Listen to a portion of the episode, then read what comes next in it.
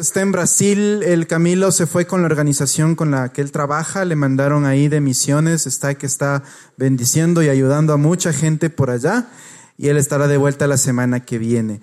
Y esta semana vamos a continuar con nuestra serie después del minuto 90.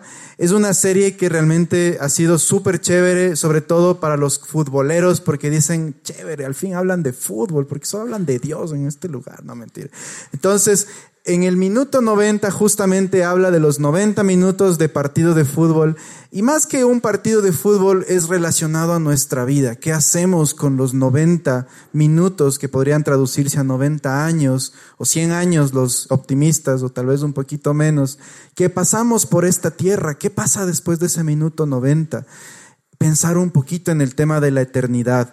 Y habíamos hablado, esta es la, esta es la semana número cuatro, y habíamos hablado de diferentes escenarios que podrían ocurrir después del minuto 90. Habíamos empezado, vamos a hacer una recapitulación, en la primera semana habíamos hablado de que no es solamente vivir en esta tierra y punto, de vivir con un propósito, pero importante dejar un legado en esta tierra, dejar un legado a las generaciones que vienen después de nosotros. Cuando hablamos después del minuto 90 significa que cuando estiremos la pata, las generaciones que vengan después de nosotros ¿Qué les vamos a dejar cuando vean nuestra lápida en la tumba y diga aquí yace Pepito Pérez? Seamos recordados porque hicimos algo por este mundo. Que no vivamos en esta vida solamente por vivirla, sino que realmente impactemos una generación. Esto habíamos hablado la primera semana. La segunda semana habíamos hablado de qué pasa hay tres resultados siempre después de un partido de fútbol, perder, empatar y ganar. Y habíamos empezado con el peor escenario, el cual es perder, y decíamos, ¿qué pasa cuando hemos perdido? ¿Cómo afrontamos el fracaso en nuestra vida? ¿Qué pasa cuando hemos batallado un partido de fútbol o un partido en nuestra vida y perdemos? ¿Cómo debemos afrontar la pérdida? Habíamos hablado de que muchas veces no ganamos porque tratamos el mismo problema una y otra vez esperando obtener resultados diferentes haciendo lo mismo siempre. Entonces hablábamos de que tal vez es tiempo de cambiar nuestras estrategias en ciertas áreas para obtener un resultado diferente o para obtener un una victoria. Habíamos hablado también de no quedarnos derrotados ahí donde hemos perdido o hemos, nos han ganado, sino siempre levantarnos e ir un paso adelante. Te animo mucho si es que no has venido a las anteriores series, anda a los podcasts, escúchalos. Estamos hoy también, hoy por hoy en Spotify, puedes encontrarnos allá en One y a, te van a salir los podcasts ahí de la serie de lo que hemos hablado. Y la tercera semana habíamos hablado de cuando el resultado es un empate. ¿Qué pasa normalmente cuando el resultado es un empate? Se va a un tiempo extra si es que es un campeonato. Y habíamos hablado de que normalmente, ¿qué es lo que pasa cuando tu vida te pide Dios o, las circunstancias o la vida te pide que des una milla extra o que des un paso más o que des algo más en tu vida que tal vez no tenías planificado darle, tal vez no tenías planificado ese tiempo extra y Dios te dice, todavía no es tiempo, te necesito para esto. Justamente hoy antes de venir acá, Juan, estaba en el trabajo, ya quería acabar, ya quería acabar, ya era las seis de la tarde. Y, los que somos servidores públicos nos cambiaron el horario, pues estamos saliendo una hora más tarde, entonces era como, ya me quiero ir, ya me quiero ir. Y era las seis y mi jefe me dice, oye Ramiro, ¿me puedes ayudar con esto? Yo, chuta. y a veces somos así con nuestra vida en el minuto 90, esperamos las cinco o las seis de la tarde y algo pasa y nos toca dar la misa extra y, tenemos que hacer un esfuerzo adicional. Hablábamos de que, por ejemplo, uno de los ejemplos en fútbol que ha sido de los más preparados es Cristiano Ronaldo. Sé que es un odioso y que a mucha gente le cae mal, pero a nivel profesional es un crack y se prepara un montón y entrena y estudia y se prepara y él siempre está dispuesto a dar más allá de lo que le piden. Siempre da esta milla extra. Entonces hablábamos de esto la anterior semana de cómo siempre se excelentes en lo que hacemos e ir un poco más allá, hacer más de lo que nos piden, en ser disciplinados, en ser entrenados. Y esto nos abre las puertas a la tercera, a la cuarta semana, perdón, que es la de hoy, y que vamos a hablar del tema, ¿qué pasa cuando ganamos? Habíamos hablado de la pérdida, del empate, hoy quiero hablar de la victoria. ¿Es importante hablar de victoria? Por supuesto que es importante. ¿Será que solo debemos pensar en la derrota, en, el empate o ahí nomás o la milla extra? Por supuesto que no. Es importante pensar en ser ganadores, en ser vencedores. Después de ganar pueden pasar muchas cosas y es importante cómo manejamos una victoria en nuestra vida. Todos en algún momento hemos tenido una victoria, ¿sí o no? Hemos, hemos ganado un título universitario, hemos pasado el sexto curso por tercera vez, no mentira, hemos pasado tercera matrícula, hemos obtenido el trabajo de nuestros sueños, hemos conseguido la chica que queríamos, hemos conseguido el chico que queríamos, o nos compramos el carro que nos gustaba, o la casa de nuestros sueños, o batallamos contra una enfermedad y le ganamos. Puede ser muchas áreas en tu vida en las que hayas obtenido una victoria, una ganancia, y o no que es chévere. O sea, que me digan, no, la victoria no es tan importante, mentiroso. La victoria es chévere, es súper rico, se siente bien. Qué hermoso cuando ganamos, qué hermoso cuando saboreamos el éxito y la victoria. Pero luego del éxito y de la victoria pueden pasar tanto cosas malas como buenas. Puede ser que te llenes de orgullo y digas, ah, soy un papi, así que no me digan nada, yo siempre gano. O puede que simplemente la victoria no te enseñe algo que tal vez tiene el propósito de enseñarte. Y como tú sabes, las batallas o los partidos no solo se tratan de fútbol, te puedo hablar de cualquier área en tu vida en la que tú luchas o tú contiendes un partido. Puede incluso ser el partido de 40 en fiestas de Quito. Tú no vas a competir el 40 solamente por competir, ¿no es cierto? Tú compites por ganar, ¿sí o no? Porque te den el norteño de premio ahí al final de las fiestas de Quito de premio mayor, ¿no es cierto? Me encanta porque en la Biblia nos enseña lo mismo, nos enseña que nuestra mente mentalidad no tiene que ser una mentalidad de, bueno, voy a competir porque veamos qué pasa, así nomás. La Biblia nos enseña que compitamos para ganar. Y me encanta lo que dice el apóstol Pablo en Primera de Corintios 9 y les quiero compartir el día de hoy. Mira lo que dice. ¿No se dan cuenta de que en una carrera todos corren, pero solo una persona se lleva el premio? Como si no fuera obvio. Así que corran para ganar. Corran para ganar. Siguiente, todos los atletas se entrenan con disciplina, lo hacen para ganar un premio que se desvanecerá, pero nosotros lo hacemos por un premio eterno. Y me encanta aquí porque el apóstol Pablo nos hace siempre recordar que nuestra vida en esta tierra es solamente de paso, que los 70, 80, 90 años que vivamos aquí solamente es un entrenamiento donde Dios quiere que siempre nuestra nuestra vista, nuestra fijación esté puesta en las cosas de arriba, estén puestas en las cosas eternas, estén puestas en Él. Cuando nosotros ponemos las cosas en algo que, y aquí el apóstol Pablo esta analogía dice, si el atleta pone cosa, su, mirada en las cosas terrenales, en lo que se va a desvanecer, en lo que es, eh, lo que es temporal, el trofeo que se van a comer los gusanos, ¿cómo nosotros no vamos a poner nuestra meta en el premio eterno, en Jesús, en verle a Él, en encontrarnos con Él después de esta vida y decir, Señor, lo logré.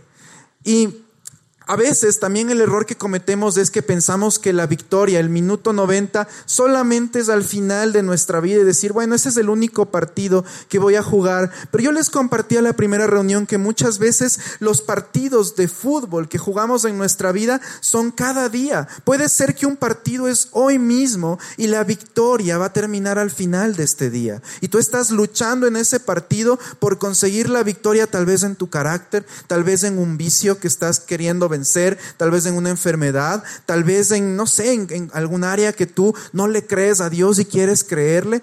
Hay partidos que tú estás jugando toda tu vida, constantemente, semanalmente o diariamente o anualmente, o el partido más grande que será al fin de tus, de tus días. Y lamentablemente, y es súper triste ver que hay muchos creyentes que viven esta vida diciendo, bueno, o sea, yo le sirvo al Señor y me gusta ayudar en la iglesia y todo, y, ¿me entiendes? Como diciendo, bueno, yo vivo por vivir y, ya, o sea, si es que viene Dios que me lleve, o sea, ya llévame Diosito.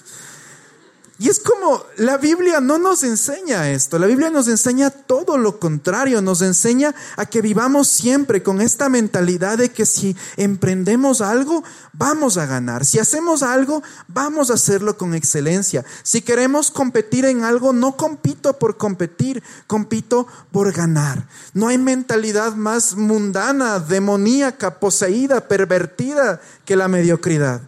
Les juro, es lo peor que podemos tener y lamentablemente como latinos, como ecuatorianos, la mediocridad sí es un mal que sí se cola entre nosotros muchas veces y, digo, entre nosotros me incluyo, porque a veces salimos de esta mentalidad de, chuta, es que no, haz nomás lo que te piden, ay nomás, no te preocupes, o no, eso nunca vas a poder, oh, eso no, nadie puede, así que ni siquiera lo intentes. Siempre esta mentalidad de, bueno, voy a intentarlo, pero no sé si voy a ganar. Y la verdad es que Dios nos dice todo lo contrario, nos dice, si te metes a eso, compite para ganar. A mí me gusta mucho una película, tal vez muchos la habrán visto, es medio viejita, se llama Karate Kid. Y, en la parte número cuatro, el, señor Miyagi, que ya está ahí todo cuchito, le enseña ya no al, al kid, sino le enseña a una chica. Y me encanta porque al final de la película la chica le dice, señor Miyagi, usted dijo que solo hay que competir porque eso es lo importante, que ni sé qué. Y el señor Miyagi le dice, sí es importante competir, pero si vas a competir, gana. Julie-san, le dice así al final. Y me encanta porque la película termina con este pensamiento y a mí me marcó mucho porque yo digo, sí, o sea, si, si yo me meto a algo, no me voy a meter por intentar a ver qué pasa, me meto por ganar. Y mucho más si yo sé quién está de mi lado. ¿Tú te imaginas a Jesús diciéndole a Dios, bueno, Dios mandándole a Jesús a salvar a la humanidad a la tierra y Jesús diciéndole, bueno, Dios, sí, sí lo voy a intentar ya, pero no sé qué vaya a pasar, voy a dar mi mejor esfuerzo. ¿Te imaginas Jesús diciendo, bueno, voy a intentar salvar a la humanidad? No estuviéramos aquí, no tuviéramos un Salvador. Pero el corazón de Jesús, su ímpetu siempre fue, voy a cumplir lo que mi Padre me mandó a cumplir. Y lo cumplió y la Biblia nos dice que fue victorioso en todo lo que Él se propuso. Ese es nuestro ejemplo, eso es lo que Jesús hizo por nosotros. Y a veces, como te digo, tenemos esta, estos pensamientos como ecuatorianos, quiero hablarlo muy como ecuatorianos esta noche, de que bueno, somos ecuatorianos, no, no creo que eso podamos hacerlo. Yo me acuerdo hace muchos años, eh, soñábamos con que ganemos una medalla de oro, por ejemplo. Soñábamos con llegar a un mundial, los que son más viejitos como yo se han de acordar que Ecuador en un mundial, ni pensarlo. Y yo me acuerdo porque tal vez uno de los, de los momentos históricos que más sacudió la mentalidad de muchas personas en este país fue cuando alguien ganó la medalla olímpica de oro en, las Olimpiadas de 1996. Sé que muchos saben de quién estoy hablando. Esa persona es Jefferson Pérez. Muy bien, póngale una estrellita. No, mentira.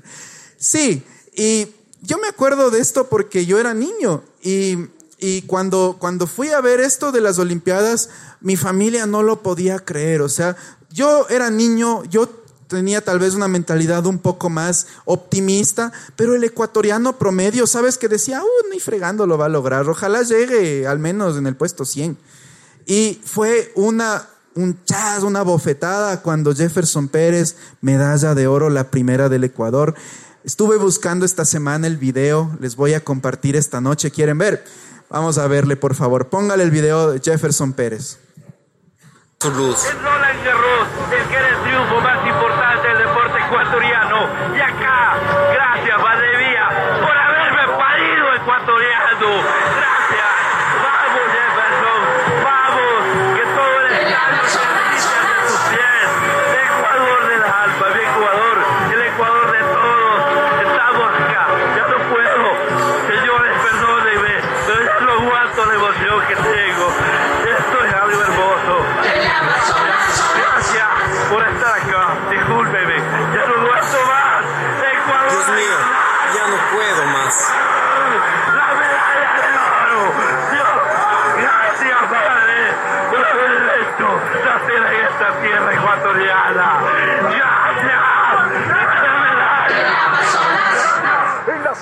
La primera medalla en las Olimpiadas de Atlanta para Jefferson Pérez. Histórico, increíble, un hito para el Ecuador. Jefferson Pérez alcanza los 20 kilómetros marcha, el primer lugar. Teleamazonas presente vía satélite en Atlanta. Fue una competencia fuera de serie para Jefferson. Ahí le tenemos a Jefferson Pérez, alguien que realmente cambió la manera de ver el atletismo en el Ecuador. Jefferson luego en el Mundial, en las Olimpiadas del 2008, volvió a conquistar la medalla de plata y le detectaron doping al, al que ganó la medalla de oro y luego le dieron la medalla de oro a Jefferson Pérez. Jefferson es el único campeón ecuatoriano con dos medallas olímpicas y un montón de medallas en otros torneos sudamericanos y a nivel americano es alguien que tú dices, wow, ¿cómo este patuchito ahí flaquito, cómo lo logró? Pero pensando en esto, yo digo, ¿por qué no puede haber aquí muchos Jefferson, Pérez, que sean los primeros en hacer algo que nadie más ha hecho? Tal vez Dios te está llamando a ti a hacer algo o a emprender, quizás un negocio, quizás una idea que nunca nadie más ha hecho, que mucha gente ha dicho, no, eso no hay cómo, eso no se puede. Y tal vez tú dices, no, o sea, ¿por qué no? Siempre tiene que haber alguien que por primera vez lo haga. No puede ser que nadie más lo haga. Y yo creo que este es, este es un problema. ¿Te, imaginas Jefferson yendo a la competencia diciendo, bueno, voy a intentar a ver si sale y todo? No, yo estoy seguro que Jefferson se preparó. Estamos, es más, no se ve aquí, tal vez tú ves el producto terminado, pero detrás de eso tenemos un Jefferson Pérez que entrenó por años, que fue disciplinado, que de hecho siempre estaba entrenado y dijo, voy a ganar. Cuando volvió a competir en el 2008, él decía, voy a ganar, no me estoy metiendo a competir solo para, bueno, dar un agradecimiento al pueblo ecuatoriano, al profe que me ha ayudado. No, está compitiendo para ganar. Y a veces es un problema que lamentablemente tienen, sí tienen algunos futbolistas ecuatorianos que dicen, bueno, no nos fue ni bien ni mal, sino todo lo contrario, hicimos todo lo que nos dijo el profe, pero no obtuvimos el resultado y todo. ¿Por qué? Porque no bajan con esta mentalidad de victoria. Es un mal a veces que tenemos en nuestra sociedad. El Camilo justamente hablaba la, hace dos semanas de, de un personaje muy conocido, Jaime Iván Caviedes, una persona que fue figura del fútbol ecuatoriano hace muchos años y que de hecho es el que nos dio el gol de la primera clasificación al mundial, a un mundial de fútbol en Ecuador. Y, el, y, el, Camilo decía, lamentablemente es triste ver cómo la historia de Jaime Iván después, él se metió en drogas y en alcohol y en malas decisiones y lamentablemente él hoy por hoy no llegó a ser lo que quizás él quiso ser. Sus malas decisiones lo llevaron tal vez a una derrota.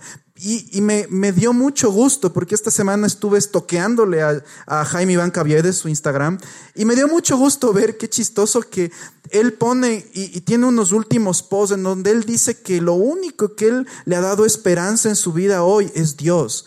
Y hoy por hoy él es un creyente, es una persona que parece súper legítimo según lo que veo, que él realmente está de la mano y caminando con Dios. O sea, el man ahora sí, atleta de Cristo. Entonces, me encantó ver que el final de una persona, aun si es que en un punto en el tiempo tú le cortas y parece ser la derrota, más adelante puede ser la victoria. Hoy por hoy la historia de, de Caviedes puede ser que viene una nueva victoria. ¿Quién sabe lo que Dios le tenga preparado? Pero igual pensando mucho en esto, yo decía, qué chévere pensar que igual cuántas personas soñaban con que Ecuador clasifique un mundial de fútbol, algo que nunca había sucedido, algo que pensábamos que era imposible que nunca iba a pasar, que decíamos, Ecuador en un mundial, eso es imposible. Y eso se consumó. Muchos se deben acordar, tal vez el de las Olimpiadas no, porque sucedió hace 21 años, 96, algunos aún ni nacían quizás o estaban en planes por ahí, pero lo de la clasificación fue en el año 2001. Tal vez muchos se acuerdan. Y, y fue un momento súper emocionante, igual eh, les he traído hoy el video, quiero que lo vean. Pero yo me acuerdo porque, en cambio, a diferencia de Jefferson Pérez, que es como algo que tú palpas la victoria de golpe, inesperadamente, Yo me acuerdo de Jefferson Pérez y, por, por, hacerles un, un recuento de, mi, de, mis recuerdos de niño, fuimos donde mi tío a ver el, el, la competencia de Jefferson y, no vimos desde el comienzo, sino que pusieron la tele desde después. Y par le vemos que le enfocaban solo al Jefferson, solo al Jefferson, solo al Jefferson. Y decíamos como, chuta, creo que se han pagado su propia señal, qué raro, porque nunca, no cachábamos que era porque era el líder de la competencia y por eso le enfocaban. Y luego no podíamos creer que entrando al estadio, lo que vimos ya en el video, entraba al estadio y ponen el himno del Ecuador y todo, era un momento increíble. Y en cambio, a diferencia de Jefferson, cuando fue la clasificación al Mundial, fue algo muy progresivo. Empezamos a ver cómo Ecuador empezaba a ganar a equipos que nunca en su vida pensaba haber ganado. Los típicos equipos que le metían goleada a Ecuador en Quito, Brasil, Argentina, Uruguay, ¿cuál más?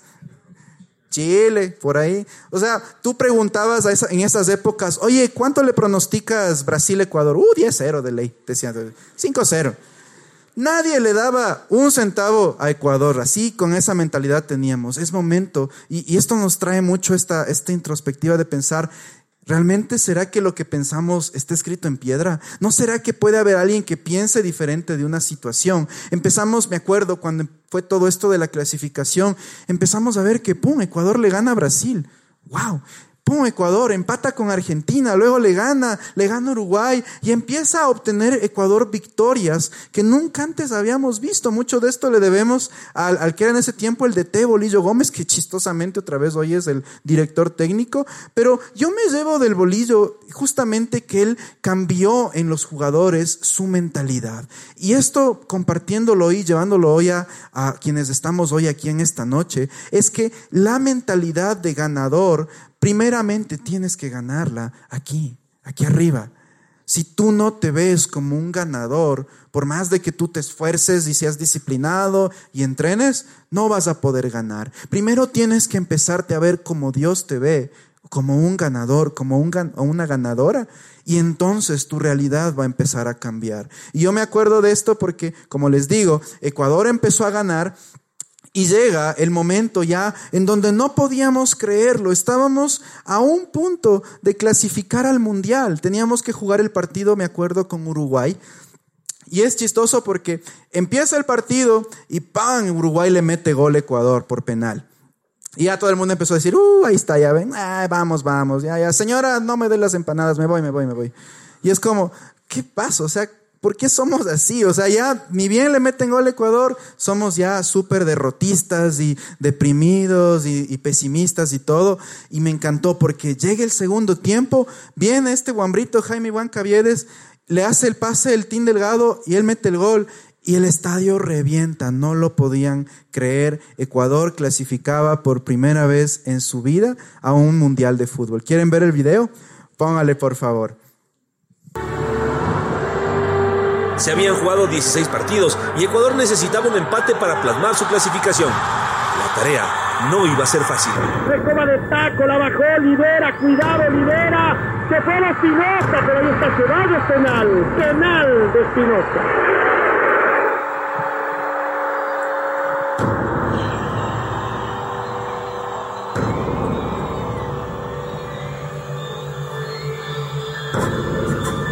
El árbitro mexicano que pita, Olivera le pegó. ¡Gol! Uruguay! ¡El Uruguay! La alegría tricolor llegó en el segundo tiempo, desatando un carnaval inédito hasta entonces. Corre, el Team Delgado dentro del área, ahí está el Team Delgado. Y la pelota de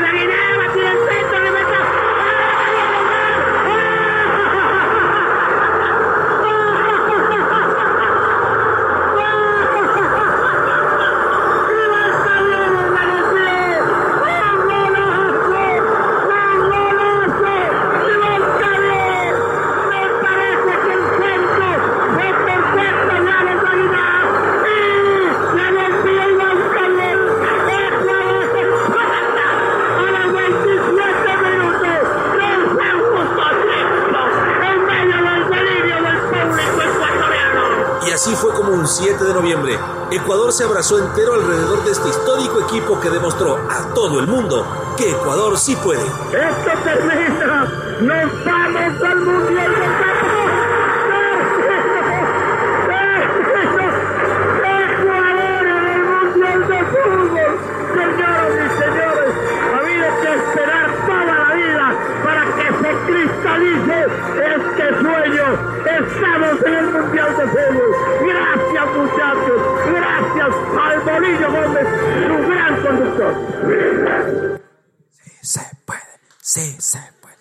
Yo me acuerdo mucho de esto porque estábamos en mi casa eh, con mi familia, mis abuelitos, mis tíos y todo. Y cuando, cuando Caviedes mete el gol, a mi, mi abuelito se le fueron las lágrimas. Y, así como igualito que el, que el locutor, mi abuelito decía, esperado toda la vida para ver esto. Yo sé que hay muchos aquí que no son futboleros. Yo no soy muy futbolero, de hecho. Pero cuando yo veo y recuerdo esto de la clasificación al mundial, también me lleno de emoción porque digo, qué increíble haber logrado algo que nos propusimos, que trabajamos y que en un momento, boom, se dio porque todos empujamos hacia ese objetivo. Y trayéndolo de nuevo a, nuestra, a nuestra vida cotidiana, hay momentos en nuestra vida en que ganar es nuestra única opción, en que no tenemos otra opción, que si tu minuto 90 es una enfermedad, tienes que ganarle. No te vas a dejar de un cáncer o de un, de un síndrome, de lo que sea.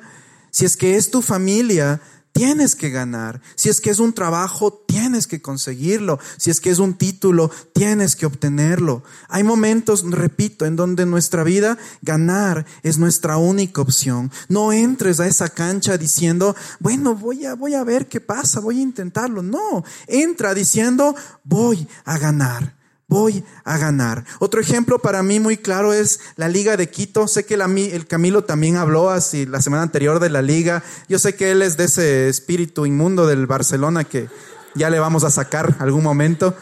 Y hizo de menos a la Liga, pero la Liga tiene su mérito también. La Liga obtuvo cuatro títulos internacionales. A ver los liguistas, ¿cuándo fue el primero? 2008. Por aquí le tengo anotado. 2008 Copa Libertadores.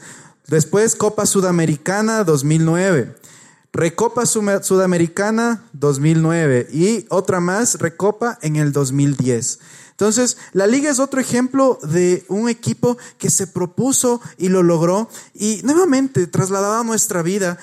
Yo te animo mucho a que si tú estás pasando por momentos en que tú tienes que batallar un partido de fútbol, llámalo así, o un, una batalla o algo en tu vida, tú puedas visualizar ese momento donde obtengas la victoria, donde tal vez todo el mundo te diga no lo vas a lograr, pero tú en tu interior digas sí lo voy a lograr, que, te sientas como Pepe Pancho Ceballos botándose a la, a la cancha con esa sensación de lo logré, campeones, victoria, lo logramos, así como Oliver Atom ganó con el Newpie la copa, así igualito, que tú sientas que lo vas a lograr en verdad. Y al punto al que querías llegar es el siguiente. Cuando tú obtienes una victoria después del minuto 90, normalmente no es por chiripa o por serendipia, como aprendimos la famosa frase. No es porque, ¡pum!, salió. Muchas veces puede ser, pero normalmente no lo es. Se necesita siempre preparación, se necesita meta, se necesita empezar por cosas pequeñas. Tal vez en tu vida hay pequeñas batallas que necesitas empezar a ganar y conquistar. Y tal vez el conglomerado o el conjunto de estas cosas pequeñas te den la victoria grande. Tal vez tu victoria, hoy por hoy la pequeña es, me voy a levantar temprano ese trabajo y voy a dar lo mejor de mí. Tal vez tu victoria es, voy a orar, esta enfermedad se tiene que ir, voy a vencerlo. Tal vez tu victoria pequeña es decir, voy a empezar a estudiar. No lo he hecho, pero voy a ponerme esta meta. Constancia, disciplina, trabajo duro. Todo esto habíamos hablado también las anteriores semanas. El, el, Ecuador de ese entonces que clasificó al Mundial no lo obtuvo de la noche a la mañana. Fue con disciplina, fue con trabajo, fue con primeramente cambiar este chip dañado que a veces tenemos de que no vamos a poder. El famoso sí se puede que a veces nos hemos olvidado, que ha sido a veces como un cliché ecuatoriano. Sí se puede, señores. Sí se puede. Yo les repito otra vez. A veces nos hemos olvidado de esto y vemos, por ejemplo, Jefferson Pérez lo mismo. Trabajó duro muchos años para obtener una medalla de oro. No se obtiene de la noche a la mañana, pero por sobre todo planificaron que iban a ganar, planificaron su victoria. Y me encanta porque, porque Jesús nos dice lo mismo en la Biblia y nos dice que no te lances a un proyecto sin antes medir o calcular los costos. No te lances a emprender algo sin antes asegurarte de que tienes lo que se requiere, de que tienes lo necesario y lo más necesario obviamente es Dios en tu vida. Mira lo que dice Lucas 14, 28. Sin embargo, y este es Jesús hablando, no comiences sin calcular el costo. Pues ¿quién comenzaría a construir un edificio sin primero calcular el costo para ver si hay suficiente dinero para terminarlo? De no ser así, tal vez termines solamente los cimientos antes de quedarte sin dinero, y entonces todos se reirán de ti. Dirán, ahí está el que comenzó un edificio y no pudo terminarlo. Es, es, lamentable, yo he visto en Quito hay muchos edificios así, solo los cimientos y que no terminaron. Y no te hablo de que están en obra, sino que van años así con los cimientos construidos y no los terminaron. Y tal vez en nuestra vida tenemos áreas en las que somos como este edificio con cimientos, en donde no hemos dejado que Dios meta la mano o no hemos dejado como que Dios haga algo más, en que hemos tirado de la toalla, en que hemos dicho, no Dios, o sea, eso yo creo que nunca ya lo voy a lograr, eso, eso no, nunca voy a vencer. O tal vez has dicho, no, eso, eso es imposible, eso no puedo. Y tal vez hoy es tiempo de volver a intentarlo. Tal vez hoy es tiempo de decirle, Dios, tal vez he dejado esto de lado, pero quiero volver a intentarlo, quiero ganar. No me conformo con lo que he tenido hasta ahora, quiero la victoria, quiero ganar. Y yo les animo mucho a esto, sobre todo, por sobre todas las cosas, tenle a Dios en tu vida. Es lo que te va a satisfacer o te va a traer la victoria. Y luego de que ganas, ¿qué sucede? Si ya ganaste, ok, entonces ahora enseña a otros a soñar en grande. Tal vez tú has saboreado la victoria, sabes cómo llegar a la victoria, pero tal vez tu familia no sabe y tú puedes ser ese puntal en tu familia que tanto necesitan. Tal vez tu familia creció con esta mentalidad mediocre, digamos, o de que no, somos promedio, nunca lo vamos a lograr, o somos pobres, o no nadie obtenido un mérito. Y tal vez tú seas de esa luz en tu familia, que tú lleves esto y digas, no, vamos a soñar, vamos a ganar, no nos vamos a conformar, vamos a hacer esto que no hemos hecho, vamos a intentarlo. Enseña a otros a tu alrededor, familia, amigos, conocidos, a soñar en grande. No te quedes la victoria para ti solo, para ti sola.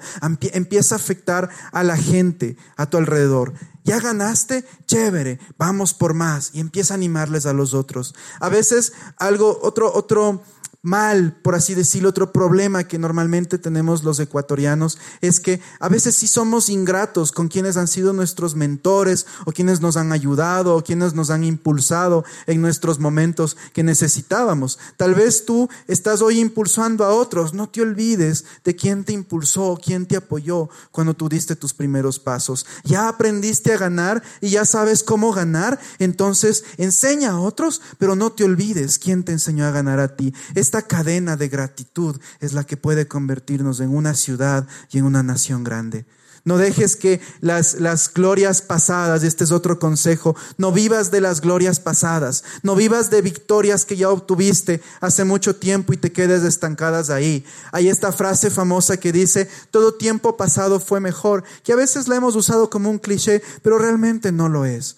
La Biblia no nos dice esto, la Biblia nos enseña todo lo contrario. Si tú ves el corazón de Dios, siempre es llevarnos de cosas mejores en mejores. La Biblia nos dice de gloria en gloria, de victoria en victoria, de fe en fe, cada vez siendo mejores, cada vez alcanzando más cosas, cada vez poseyendo más la tierra. Tenemos tantas historias en la Biblia de personajes que conquistaron tierras y reinos porque Dios estaba con ellos. Y yo creo que no están en la Biblia de gana, sino que Dios siempre darnos esta idea y esta enseñanza de que no nos quedemos en algo que alcanzamos antes. No puedo vivir feliz porque me gradué del colegio hace 20 años. ¿Me cachas? Tengo que empezar a ver victorias posteriores. Ya me gradué de la universidad, chévere, voy por esa maestría. Ya me gradué de la maestría, chévere, voy por el trabajo de mis sueños, voy por ese doctorado, voy, ya tengo todo, no tengo chica, voy por esa chica que me gusta. De qué sé yo, puede ser muchas cosas. Tengo, tengo mi carrito sí, pero es ya, tiene 20 años y bota humo por atrás. Chévere, me voy por ese carro del año. Y estoy harto de pagar arriendo. Chévere, voy por mi casa propia, conquistando cada vez sueños, metas, cosas que voy poniendo adelante y que Dios va poniendo en mi corazón. Nuevamente, no vivo de las glorias pasadas porque eso tal vez no me ayuda a avanzar. Y en esta parte sé que me van a odiar los, los liguistas, pero, y, por ahí la anterior reunión me dijeron, oye, ¿por qué hablas de la liga? Que ni sé qué, unos resentidos por ahí. Pero la verdad, yo no soy de ningún equipo, pero si fuera de alguno, la verdad fuera de la liga también. Y si no, y, y del que nunca fuera sería del Barcelona, pero eso es otra historia. Pero respetando los equipos de cada persona, yo sí tengo esta autocrítica con la liga, porque a veces sí se quedaron mucho en, las glorias pasadas, que ah, que la Libertadores y que la Recopa y que las cuatro estrellitas y que se ve y no se toca y que ni sé qué, y hay full memes de esto.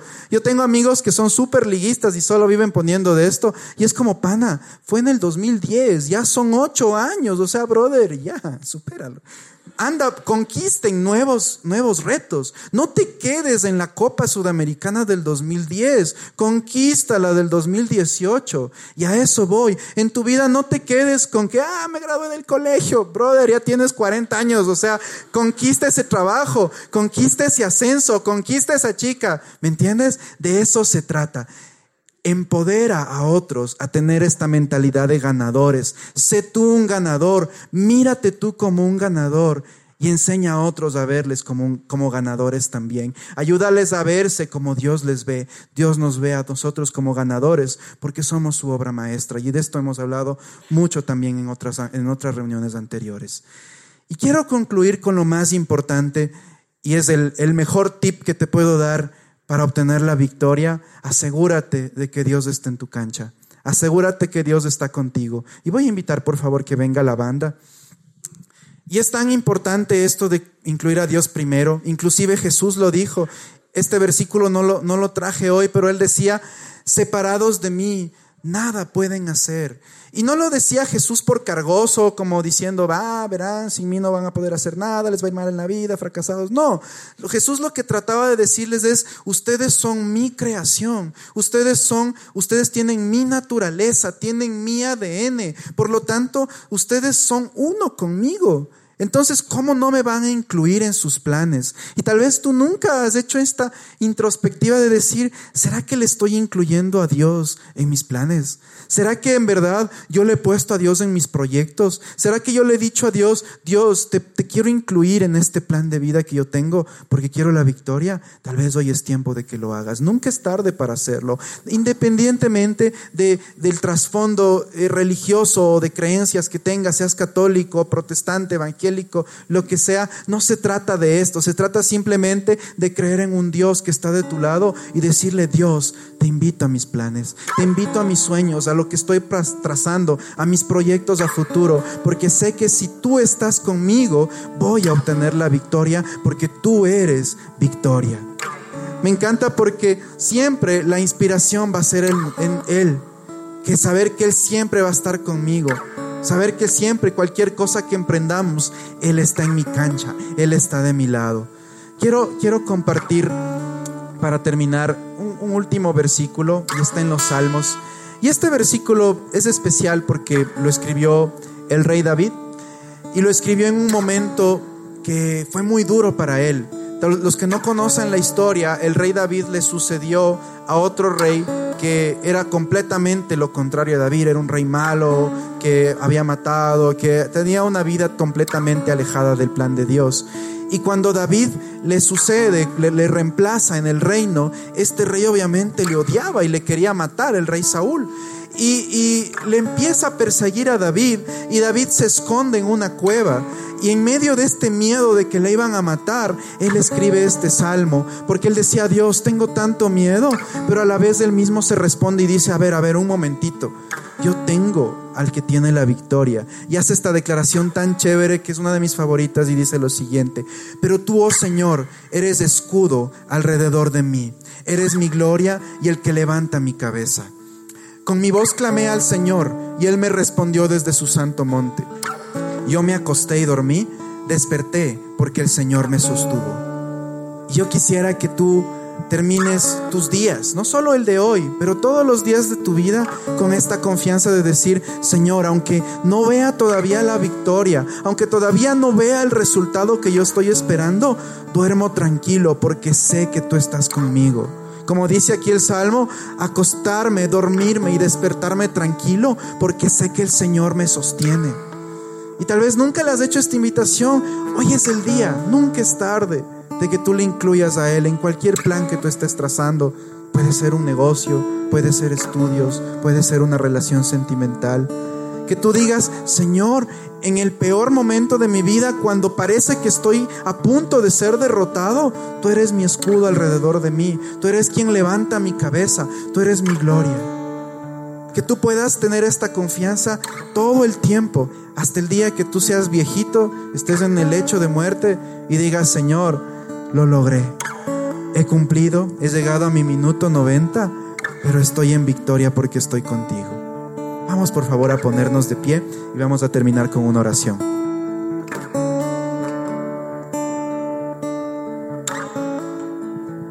Y quiero orar principalmente por las personas que dicen esta noche, sabes Ramiro, yo hay cosas en que yo no me siento un vencedor. Hay áreas en las que yo aún no saboreo la victoria. Y también por las personas que dicen, sabes Ramiro, yo nunca, en verdad, pensándolo bien, nunca le, invito a, le he invitado a Dios a mis planes. Hoy, hoy podemos hacerlo. Vamos a orar y decirle, Dios, te entregamos esto, porque pueden ser muchas cosas, es algo muy entre tú y Dios, pero queremos hacerlo esta noche entre todos. Señor Jesús, esta noche queremos entregarte nuestras vidas. Padre, te entregamos lo que somos, lo que tenemos, nuestras habilidades, nuestros talentos, nuestro ser completo, Señor. Te queremos, Señor, entregar todos estos proyectos y estos planes en los que nunca te hemos incluido, Señor. Hoy te queremos incluir, Señor. Hoy te queremos pedir que tú seas parte de esto, Señor, en nuestra vida. Sean nuestros patrimonios, nuestras relaciones, nuestros negocios, nuestros trabajos, nuestros estudios. Señor, te pedimos que tú estés con nosotros en esta cancha, Señor. Mientras estés con nosotros en esta cancha, la victoria está asegurada, Señor, porque tú eres victoria, Señor. Gracias, Padre. Y te pedimos, Señor, por esas áreas en nuestra vida que tal vez aún no nos sentimos vencedores. Esas áreas donde hemos sido derrotados o hemos tenido este, esta derrota. Señor, enséñanos a entender que el partido no se acaba todavía, Señor. Que queda un segundo tiempo, que queda un, un tercer tiempo, más tiempos, porque no es un partido de fútbol, es el partido de la vida, Señor. Y tú estás de nuestro lado. Y hoy te pedimos, Señor, ayúdanos a caminar con esta mentalidad de ganadores, Señor, de vencedores, Señor. La Biblia dice, todo lo puedo en Cristo que me fortalece. Y la Biblia dice que somos más que vencedores, Señor. Ayúdanos a entender que este es nuestro ADN, esta es nuestra naturaleza, Señor. Ayúdanos a entender que tú nos creaste para la victoria, no para la derrota, Señor. Hoy te entregamos nuestra vida esta noche, Señor, y te entregamos nuestras, todas nuestras familias, la gente que está a nuestro alrededor, y aún declaramos, Señor, que vamos a inspirar a los demás, vamos a iluminar el mundo de estas personas, Señor.